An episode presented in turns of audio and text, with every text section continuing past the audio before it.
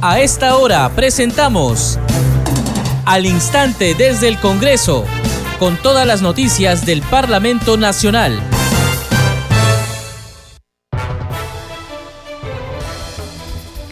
¿Cómo están? Bienvenidos a su programa Al Instante desde el Congreso. Les saluda Carlos Alvarado y estos son los titulares. El presidente del Congreso de la República, Alejandro Soto, cumple actividades por tercer día consecutivo en la región Cusco en el marco de la semana de representación. En la víspera respaldó el sistema Vilcanota 2 durante su visita a Piñapampa con el compromiso de agilizar su implementación y garantizar acceso constante al agua potable para la histórica ciudad. El congresista de Renovación Popular Jorge Montoya en la semana de representación lideró una ceremonia de reconocimiento a los defensores de la democracia. Informó que mañana viajará al distrito de Acoya en Junín para reunirse con los agricultores y escuchar su problemática. Y el viernes se trasladará a la región Tacna para hablar sobre cómo pasar del gota a gota al mercado formal. Desde Arequipa, la legisladora de Avanza País, Diana González, invocó al Ministerio de Economía a reglamentar la ley de su iniciativa que regula las apuestas deportivas. La norma, explicó, permitirá atender temas relacionados a la salud mental y al Instituto Peruano del Deporte. En la semana de representación visitó colegios en el distrito de Socabaya. La congresista Noelia Herrera realizó la mesa de trabajo denominada incremento de pensiones para jubilados. Participaron en la reunión representantes del Minedu, del PRONIED y de la Superintendencia de Bienes Estatales. Más de 400 niños en Huánuco, Pasco y otras regiones fueron intoxicados por el incremento de metales tóxicos que producen las mineras. Frente a este hecho, el presidente de la Comisión Investigadora de Plomo en la Sangre, Nelson García, solicitó tomar acciones inmediatas al Poder Ejecutivo. Los congresistas de la bancada de Fuerza Popular continúan con su agenda de actividades en el marco de la semana de representación. El vocero de la bancada, Eduardo Castillo, se reunió con el director de la Unidad Gerencial de Estudios y Obras de Proniet para abordar el mejoramiento de los servicios de educación del Colegio Montelima de Sullana Piura. Los congresistas de la bancada de Perú Libre recorren diversas localidades de Puno, Arequipa, Junín y Lima a fin de cumplir actividades de representación y fiscalización. Los legisladores de Alianza para el Progreso coordinan acciones con las autoridades para enfrentar el fenómeno El Niño. La congresista Lady Camones se reunió con autoridades de las regiones de Amazonas y Ancash para fortalecer la prevención ante los fenómenos climáticos, centrándose en la defensa ribereña y la descolmatación.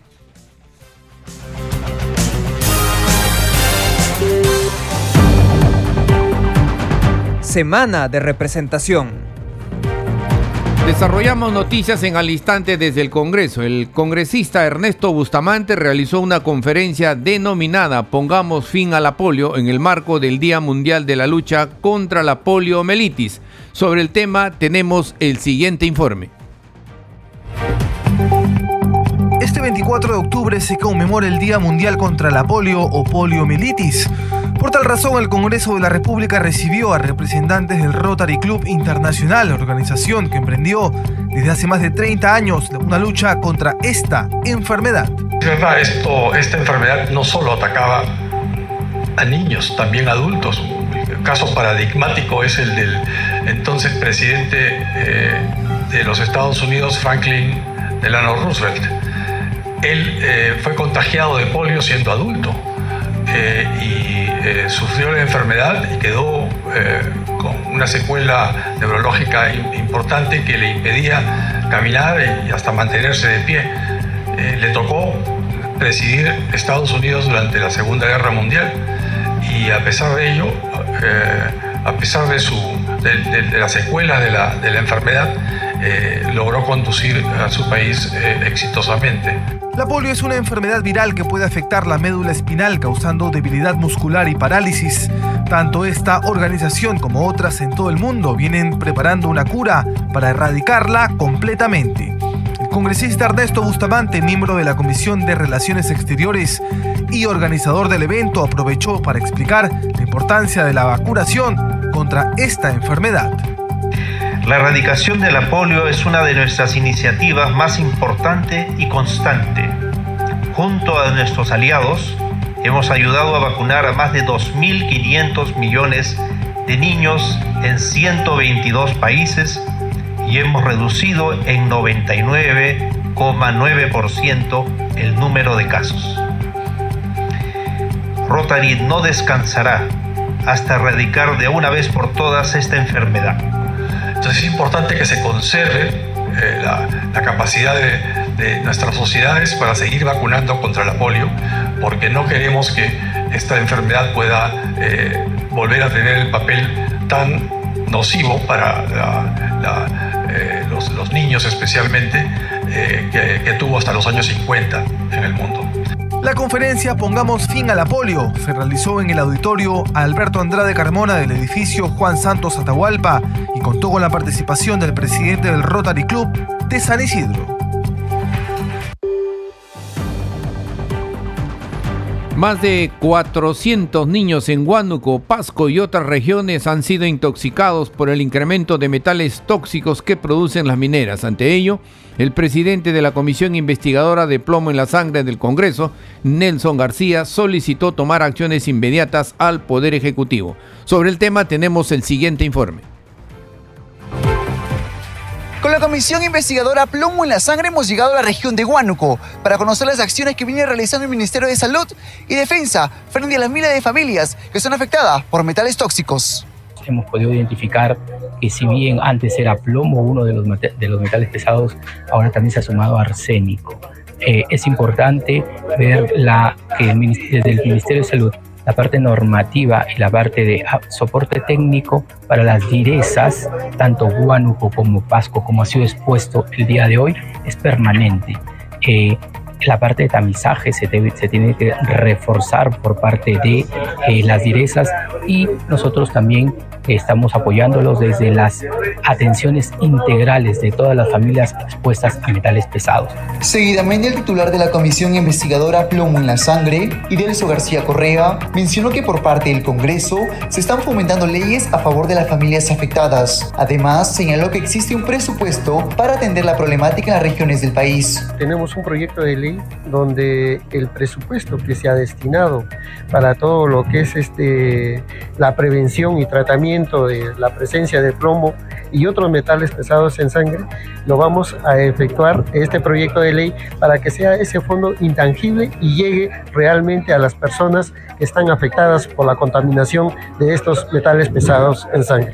El parlamentario Pasión Dávila señaló que se fiscalizará las acciones que realiza el Ejecutivo frente a las familias afectadas, quienes muchas de ellas han perdido a sus hijos por la falta de atención en los hospitales. Hoy más que nunca tenemos que tener en cuenta cómo están trabajando con el presupuesto que salió específicamente para invertir en el tamizaje y otras acciones para los niños con plomo en sangre.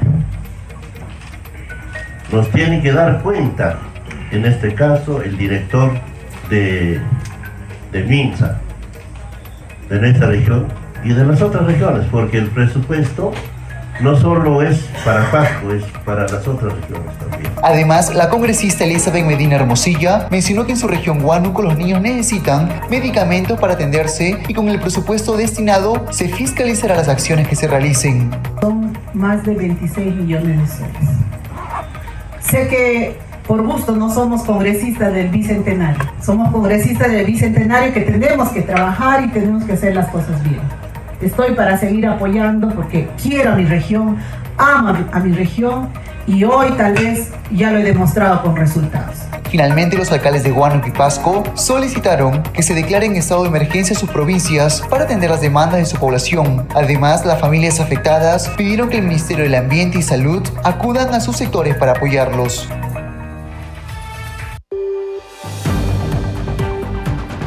El congresista de Renovación Popular Jorge Montoya en el marco de la semana de representación lideró una ceremonia de reconocimiento a los defensores de la democracia.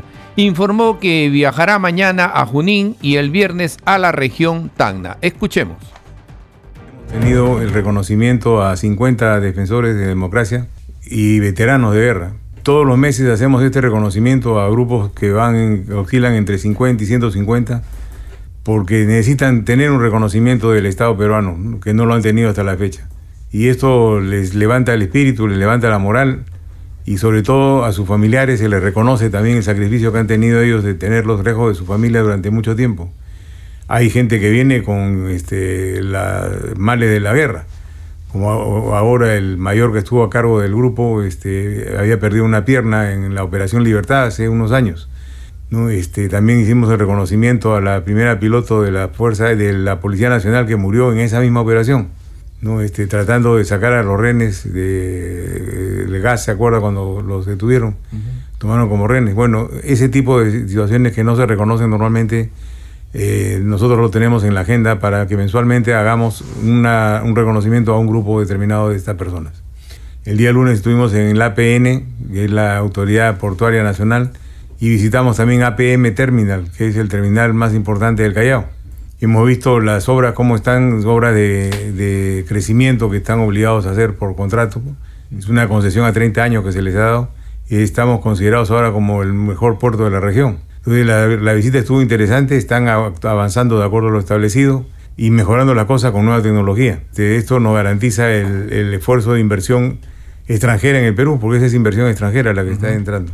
Hasta el momento han invertido alrededor de 500 millones de dólares que están instalados y tienen programas de inversión para más adelante también. Ayer tuvimos un foro, el foro era la guerra contra la globalización y el enfoque de género.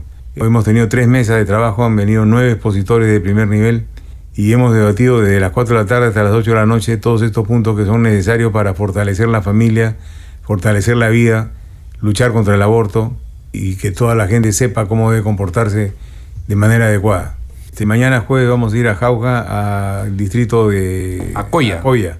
Hemos sido invitados por el alcalde, vamos a tener una reunión con los agricultores de la zona para analizar sus problemas y, buscar soluciones. Y el día viernes tenemos programado viajar a Tacna. Eh, en Tacna está llevándose a cabo un congreso de cajas municipales del país, más de 400 personas que están asistiendo. Nos han invitado para dar una ponencia. Lo que estoy llevando la ponencia es cómo tratar de recuperar a la gente que está en los préstamos de gota a gota, que vuelvan al mercado formal. Y creo que hay que hacer algunas modificaciones en algunas normas legales que se hicieron en su momento y que generaron toda esta problemática ahora con el tema del gota a gota. En el Cusco, el presidente del Congreso, Alejandro Soto, cumplió actividades fiscalizando los ambientes del acuífero Piñapampa, donde se ejecuta el proyecto del sistema Vilcanota 2 que busca garantizar el servicio de agua potable para los cusqueños. Los detalles en el siguiente informe. Agua potable con transparencia para más cusqueños. El presidente del Congreso llegó hasta la provincia de Quispicanchi, ubicado a una hora del centro de la ciudad del Cusco, específicamente al acuífero de Piñipampa, donde se capta el recurso hídrico del subsuelo. El objetivo de la visita fue fiscalizar el avance del proyecto Sistema Vilcanota 2, que promete beneficiar a los habitantes de las localidades de Piñipampa, Oropesa, Huacarpay, Tipón, Saya, Huasao y Coyana garantizando así el abastecimiento de agua para las futuras generaciones. Gracias al proyecto se podrá captar mil litros por segundo. Los cusqueños requerimos de una dotación del servicio de agua potable a las 24 horas del día. Esta es una ciudad turística, es una ciudad histórica y merece la atención eh, del Estado. Estamos avalando el proyecto Vilcanota 2, que es la segunda parte, el segundo tramo para posibilitar mayor captación de agua y que mayor parte de la ciudad del Cusco tenga agua potable las 24 horas del día. El titular del Parlamento inspeccionó los ambientes del acuífero junto a Juan Figueroa, presidente del directorio de Sedacusco, empresa cusqueña que presta servicios de saneamiento básico con altos estándares de calidad. Figueroa destacó la presencia del presidente del Congreso, quien busca que el proceso de ejecución se realice de forma transparente y sin trabas. Una de las fuentes más grandes que tiene la ciudad del Cusco para eh, el agua. Él nos está apoyando en todas las gestiones eh, para una obra emblemática como es Vilcanota 2. Tenemos conocimiento eh, de que el proceso ya se ha lanzado por más de 260 millones, un megaproyecto a favor de los cusqueños y para eso el presidente del Congreso nos está apoyando en todas sus gestiones, un megaproyecto que nos garantiza 20 años más de uso de agua de Vilcanota. El compromiso del titular del Parlamento, Alejandro Soto Reyes, en la semana de representación es fiscalizar el buen desarrollo del proyecto para garantizar transparencia y que se cumplan los procesos para que muy pronto el Cusco cuente con un moderno sistema que garantice el acceso al agua potable para los próximos 20 años.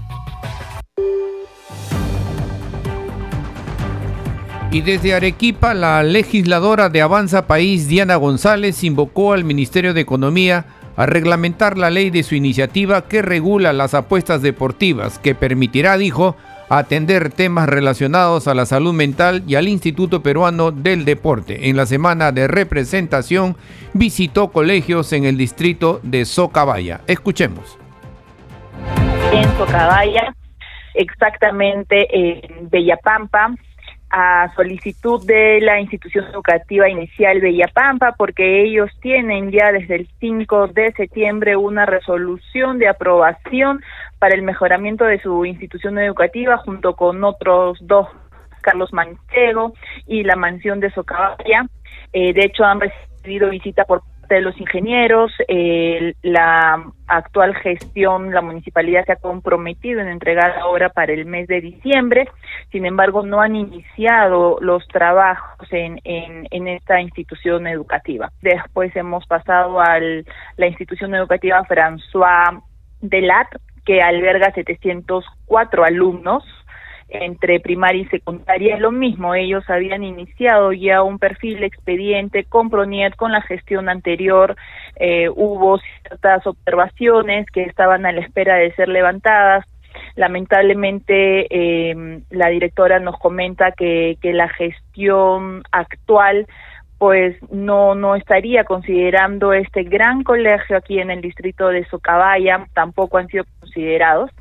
Entonces, como despacho estamos solicitando una reunión para el día lunes con la arquitecta Ketty Valdivia, que es la está a cargo de la gerencia de desarrollo urbano por los tres colegios que te comenté al inicio.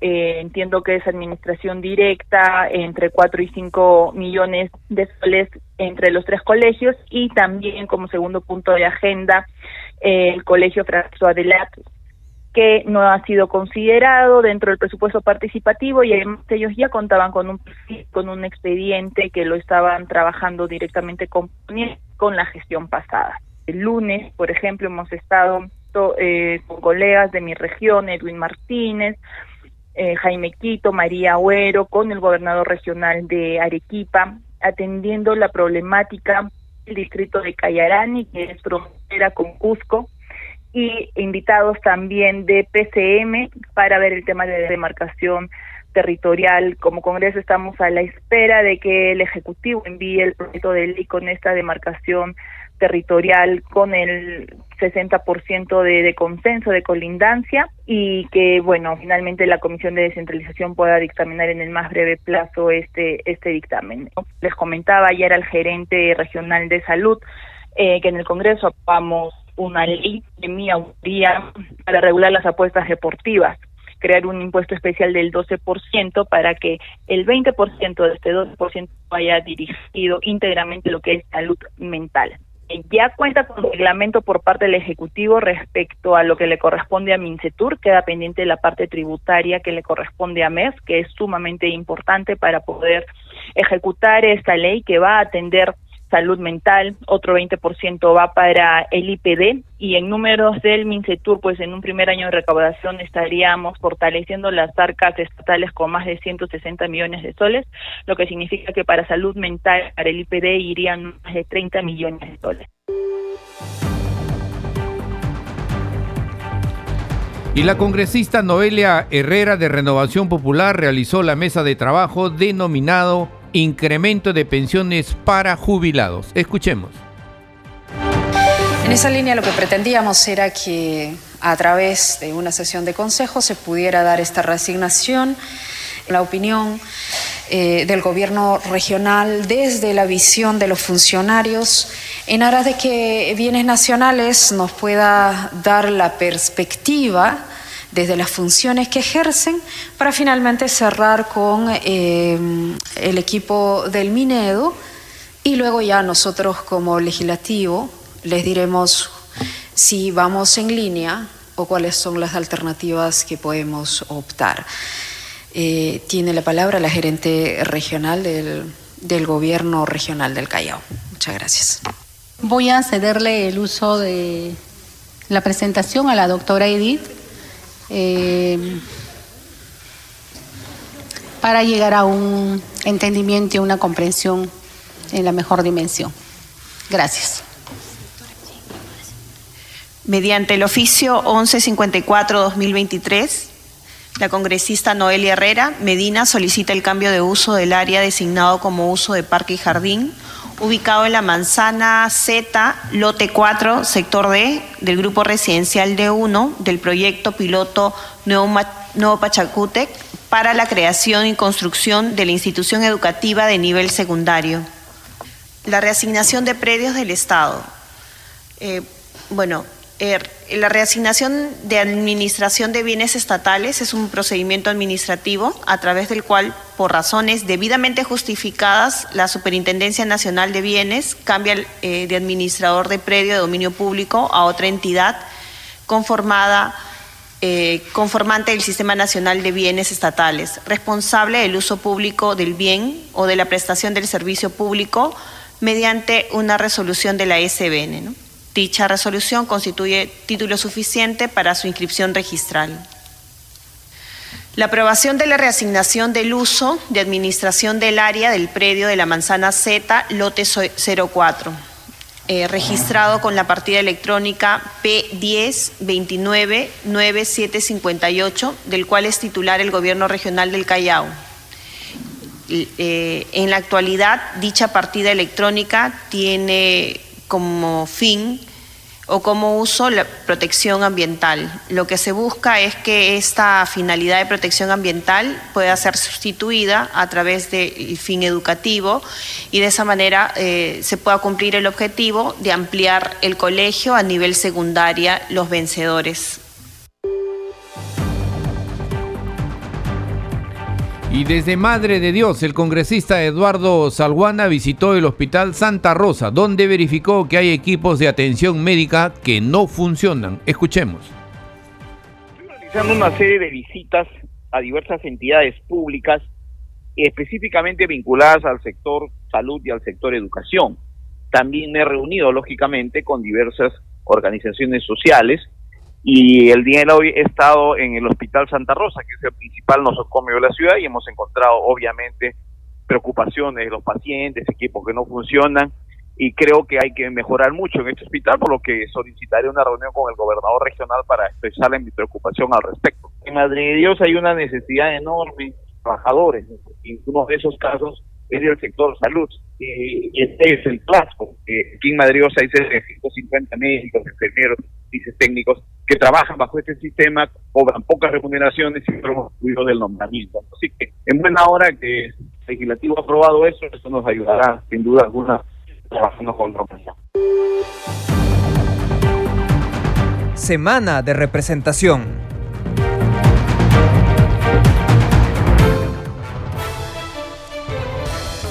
Seguimos desarrollando noticias en al instante desde el Congreso y tenemos un comunicado de la Comisión Investigadora de las Empresas Chinas que licitaron con el Estado que dice a la letra. La Comisión Investigadora Multipartidaria que investiga las presuntas irregularidades en las licitaciones y obras realizadas por las empresas chinas informa 1. La Comisión Investigadora ha citado para este viernes 27 de octubre a las 10 horas al expresidente Martín Vizcarra Cornejo, para recabar sus primeras declaraciones respecto a los contratos suscritos durante su gobierno con las empresas constructoras de la República Popular China. Segundo, ante las declaraciones vertidas por el expresidente, Vizcarra Cornejo, el día de hoy ante un medio de comunicación, cumplimos en precisar que él estuvo citado para las 5 de la tarde del día 20 del presente mes y ahora 6 de la tarde con 6 minutos del mismo día, la comisión investigadora recepcionó en su sistema de trámite documentario un escrito presentado por la ex autoridad cuando ya había culminado la sesión. 3. Hasta el momento, esta comisión investigadora viene identificando tres presuntas organizaciones criminales al interior del aparato estatal entre el periodo 2018-2022. 4. Se ha solicitado el 10 del presente mes se realice una reunión con la fiscal de la Nación, Patricia Benavides, para coordinar los actos procedimentales y procesales que desarrollará esta comisión. Héctor Valer Pinto, presidente de la comisión. Seguimos desarrollando noticias en al, en instante desde el Congreso. Este programa se escucha en las regiones del país gracias a las siguientes emisoras. Radio Inca Tropical de Abancaya Purímac, Cinética Radio de Ayacucho, Radio TV Shalom Plus de Tingo María, Radio Madre de Dios de Puerto Maldonado, Radio TV Perú de Juliaca Puno, Radio Amistad de Lambayeque, Radio El Pueblo de Ayacucho, Radio Satel Perú de Lampa en Puno, Radio La Voz del Valle de Aplao en Arequipa, Radio Estar de Moyendo en Arequipa, Radio Gaceta Ucayalina Online, Radio Líder de la Unión en Piura, Radio Victoria de Ocros en Huamanga, Ayacucho. Enseguida, los titulares de cierre.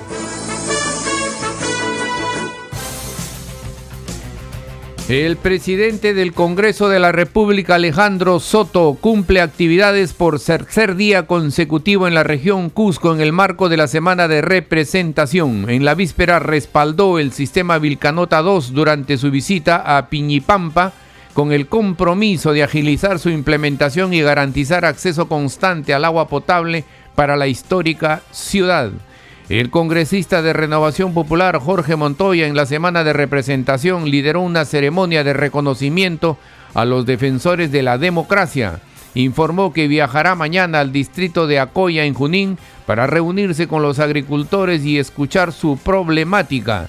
Y el viernes se trasladará a la región Tacna para hablar sobre cómo pasar del gota a gota al mercado formal. Desde Arequipa, la legisladora de Avanza País, Diana González, invocó al Ministerio de Economía a reglamentar la ley de su iniciativa que regula las apuestas deportivas. La norma, explicó, permitirá atender temas relacionados a la salud mental y al Instituto Peruano del Deporte. En la semana de representación, visitó colegios en el distrito de Socabaya. La congresista Noelia Herrera realizó la mesa de trabajo denominado Incremento de Pensiones para Jubilados. Participaron en la reunión representantes del Minedu, del PRONIED y de la Superintendencia de Bienes Estatales. Más de 400 niños en Huánuco, Pasco y otras regiones fueron intoxicados por el incremento de metales tóxicos que producen las mineras. Frente a este hecho, el presidente de la Comisión Investigadora de Plomo en la Sangre del Congreso, Nelson García solicitó tomar acciones inmediatas al Poder Ejecutivo. Los congresistas de la bancada de Fuerza Popular continúan con su agenda de actividades en el marco de la semana de representación.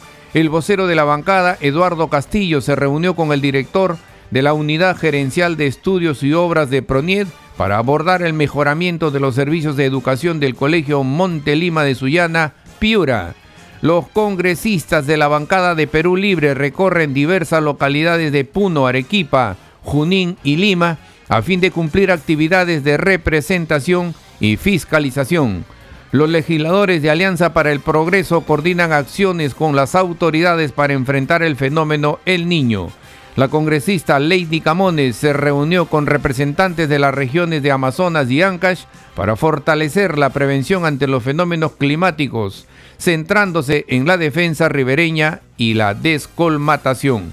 Hasta aquí las noticias en al instante desde el Congreso. En los controles nos acompañó Franco Roldán. Saludamos a Radio Luz y Sonido de Huánuco, Radio Capullana de Sullana en Piura, Radio Sabor Mix 89.9, FM de Quillo en Yungay, Ancash, Radio Mariela de Canta, Radio Sónica de Ayacucho, Radio Estéreo 1 de Jauja en Junín, Radio Acari de Arequipa, Radio Continental de Sicuani en Cusco y Radio Máxima de Santa Rosa de Quibes que retransmiten nuestro programa. Hasta mañana.